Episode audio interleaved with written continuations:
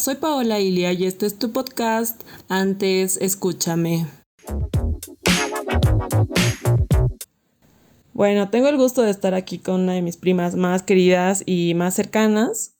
Ella es doctora veterinaria y pues aprovechando eso quería que nos cuente algunos datos que hay que tener presente, hay que conocer para tener un perrito, ¿no? Cuando quieres adoptar o comprar un perro, entonces tenemos que tener en cuenta ciertas recomendaciones y entonces ella está aquí para brindarnos esa información. Hola, ¿cómo están? Buenas tardes. Bueno, Jun, a ver, eh, un tema así que es bien igual interesante y es como un debate constante, ¿no? Es este tema de adoptar o comprar eh, cachorros, animales, perritos. Eh, ¿Cuál es tu opinión o tu punto de vista sobre este tema? Es un tema súper largo, terrible, porque ambas cosas, si, si, si, se hace en un buen lugar una compra de un perro de raza, eh, yo personalmente no lo veo nada de malo. Ahí existen granjas de perros excelente, de varias em, razas. Eh, no obstante, viene la situación eh, venta de perros en las ferias, que efectivamente es lamentable en, la situación en la que los tienen a los animales, completamente enfermos, eh, no se sabe la procedencia de los cachorros. Entonces, la situación de adoptar igual es muy bueno porque se da, se da la oportunidad a los, a los perritos, gatos, en tener una, una nueva familia. De hecho, mis tres animales que yo tengo en casa, los tres son adoptados. Sin duda, para mí la mejor opción, o sea, entre adoptar y comprar sería siempre adoptar. Creo que, o sea, es una oportunidad más que le das a un perrito que ha sido abandonado o que está sufriendo y es más bonito, o sea, es como esa relación que se construye con los perritos adoptados, creo. Pero es un tema así súper amplio, ¿no? Para hablar y ojalá, o sea, en otra oportunidad podemos ah, ampliar esta información o debatir un poco más sobre el tema de adoptar o comprar un perro. Sí, es muy amplio porque también tenemos que tomar en cuenta que existen ya leyes que protegen a los animales. Entonces, basándonos con esa situación, tenemos que tomar en cuenta varios factores, ¿no? Eh, como yo voy a volver a mencionar, el lugar de donde, de donde vas a comprar tu perrito, ¿ya? Desde que compras o adoptas un cachorro, eh, creo que es lo más bonito, la parte más interesante, pero también un cacho obvio difícil es como que llevarlo a la casa, que conozca las reglas, educarlo, que conozca su lugar. Entonces, eh, ¿desde qué edad en sí el perro nos va a entender? Va a entender las reglas que queremos que se aprenda. Porque yo veo que desde muy pequeños ya los comienzan como a matonear con esas cosas de las reglas. Pero yo pienso que no entienden. O desde qué edad en realidad los perros nos llegan a entender esto de las reglas de la casa. Ya, la educación. Eso es muy importante. Cuando hablamos de perros cachorros, el perro cachorro a partir del cuarto quinto mes puede aprender las cosas. Antes de eso no, porque es como un bebé. Si queremos hablar de la educación, de que dónde va a ser sus necesidades, comer, tantas cosas, ¿no? no eh, dependiendo si uno vive en departamento, tiene casa, tiene patio, tiene jardín, tantos factores. Como primera recomendación sería tener, o sea, mucha paciencia en los primeros meses, ¿no? Sí, Como dices. Mucha paciencia. he visto y he conocido mucha gente que ya los, o sea, porque el primero el perrito se ve pues hermoso, ¿no? De cachorrito, un bebé. Pero ya ves desde que hace sus travesuras, sus necesidades por todo lado y la persona se desespera, no es paciente y ya se quiere deshacer del perro. Incluso muchos quieren devolver si es que han adoptado, ¿verdad? Sí, ha habido, conozco, uh, casos Enormes, ya, una cantidad, ya que, que ni recuerdo que la verdad pasa eso que vende cachorro chiquito, crece, porque muchas, muchas razas mestizas parecen que van a ser medianos, pero ya crecen, crecen enorme.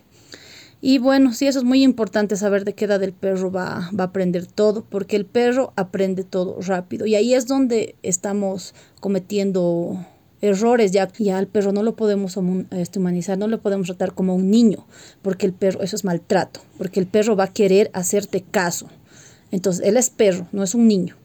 No le vistas, no le, no le, no le, no le pongas eh, cosas que él no necesita. Él está feliz con tu compañía, que le des comida, que le des amor, que lo saques a pasear y que le des eh, y que le lleves al veterinario. Claro. Entonces, son, son, son, son muchas cosas que, igual es un tema súper largo porque hay muchas personas que dicen, no, que es mi hijo, que efectivamente, pero no es un niño. Claro. las primeras reglas o algo básico para comenzar a educar al perro a partir de los tres o cuatro meses, como decías. ¿Qué, ¿Qué, podemos enseñarles a esa edad? Ya, lo primero que ellos van a aprender es sentarse. Ahí ya tienes que, tiene que tener tu voz de mando, es sentarse. Ya el perro sentarse, echarse y a dar vueltas, cosas, ¿no? Truquitos que se les puede aprender y todos los perros, por más que sean adultos, pueden llegar a aprender. Ya, por más que sean adultos. Eh, aparte igual de, la, de lo que es la educación, mucho tiene que ver el tipo de raza del animal. Hay muchos perros que tienen más energía que otros, comparando un pastor alemán con un chihuahua.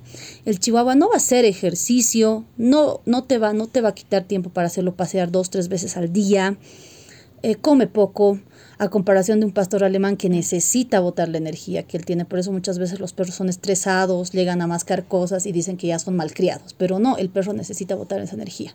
Y hay varios lugares en donde hay eh, eh, para, para que el animal esté bien emocionalmente. ¿Ya? Como juegos así, distracciones. Hay, hay. Lugares donde puede recrearse y desestresarse, podríamos decir. Exacto, sí, hay. Ah, Entonces, por eso mucho tiene que ver la raza. Por eso el perro tiene que parecerse a ti y a tus posibilidades y a tu carácter. Eso tiene que ver mucho. Por eso también dicen, no, el perro se parece a su dueño y es 100% cierto. Porque yo, a ver, yo no podría tener un pitbull. No, o sea, mi perro, no sé, no podría porque es mucha energía para mí, aparte que son grandes y fuertes y yo soy pequeña.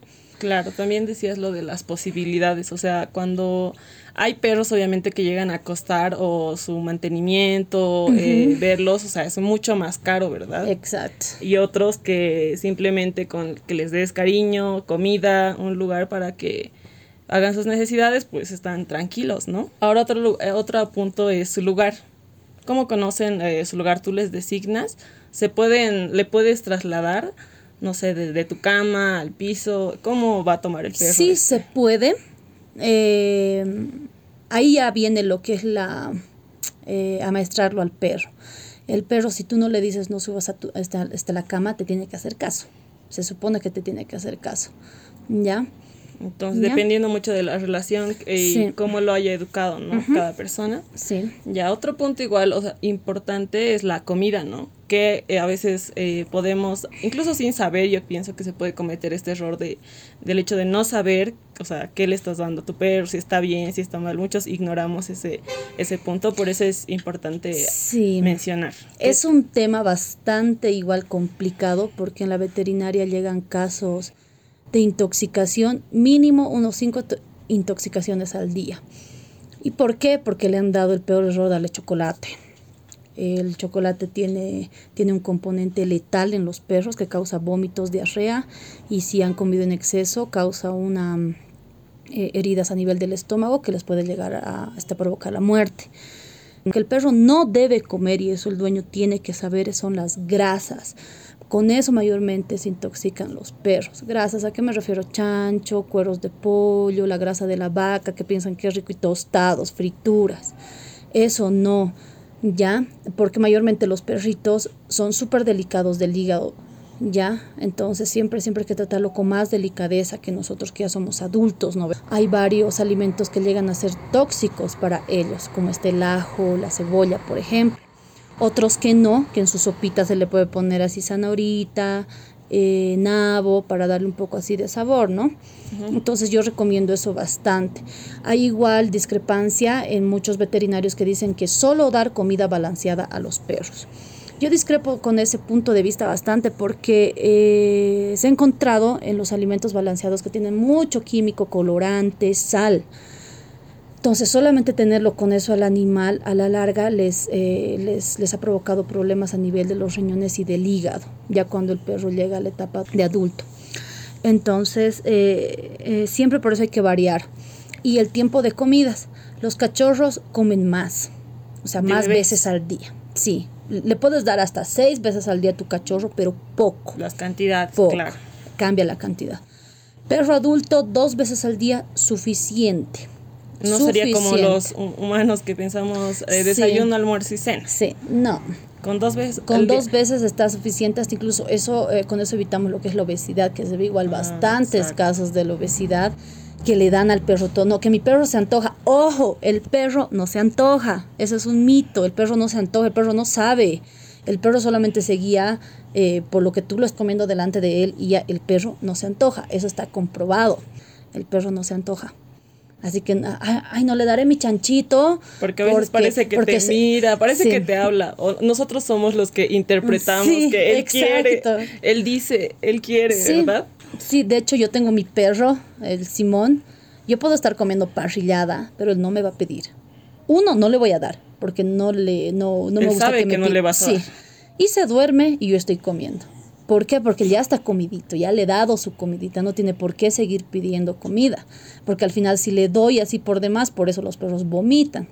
Los podemos mal acostumbrar, ¿no? Ya luego por eso el perro se va a acostumbrar siempre ahí a estar al pie de la mesa pidiéndote, rascándote para pedirte comida, ¿no? Sí, entonces ese es un punto igual muy importante que hay que evitar. ¿Ya? Ya. Otro punto, a ver, el crecimiento de los perros. ¿Hasta qué edad crecen? O igual depende de la raza. Todos los perros crecen hasta su año de edad. Hasta su año se los considera cachorros. Entonces dejan de ser cachorros, entonces dejan de crecer hasta el año. ¿Ya? El año en humanos. El año en humanos. ¿Y ellos cuánto? ¿Cuántos Siete años. Siete años para ellos es un año para nosotros. Para nosotros, sí, ah, exacto. interesante. Lo que nos hablabas hace un momento sobre la obesidad. Razones por la, más comunes por las que comienzan a engordar. Hoy en día ya se ha visto igual muchos, muchos perros más gorditos, ¿no? Sí, uno es por el desorden alimenticio que gracias a sus dueños llegan a tener los perros. ¿Ya? Eh, uno de los factores. Dos, son problemas fisiológicos a nivel de la tiroides. Y esto también no solamente es de que estén gorditos y se va a ver feo tu perro, eso afecta lo que son los huesos, articulaciones, dolor. Es, es muy complicado tener un perro obeso en tratamiento porque él no entiende que no tiene que comer harto y el perro también en esa situación sufre. ¿Cómo contrarrestar esto de la obesidad? Si quiero, digamos, hacerle bajar a mi perrita de peso. Dieta es, es el único camino, no hay otras posibilidades. Eh, claro, dependiendo, se hacen unos exámenes complementarios a estos, bastante ejercicio, el perro tiene que caminar bastante ejercicio, salir a trotar con él, eh, vitaminas, también unas vitaminas para poder contrarrestar la situación que no está comiendo mucho el animal, porque por más que el perrito esté gordito, se puede descompensar. Si solo por querer que baje de peso rápido le cortamos la comida de una vez, podemos hacer más daño que un bien, ¿verdad? Sí, le podemos provocar esto, una gastritis, por ejemplo. Entonces, recomendación clave es mejor prevenir que tu perro llegue a ese punto de la obesidad, porque ya hemos visto es mucho más complicado que lograr que bajen de peso, ¿no? Sí. Su higiene. Cada cuánto habría que bañarlos. Ya. Para, o sea, para mantenerlos bien, porque igual creo que cuando los bañas muchas veces puedes llegar igual a afectar cosas de su pelo. Sí, o sea, el pH del, del, de la piel del, del, perro es baja, es como la de un bebé. Ya, entonces es muy sensible. Hasta de adulto. Sí, sí, sí, de perro adulto igual.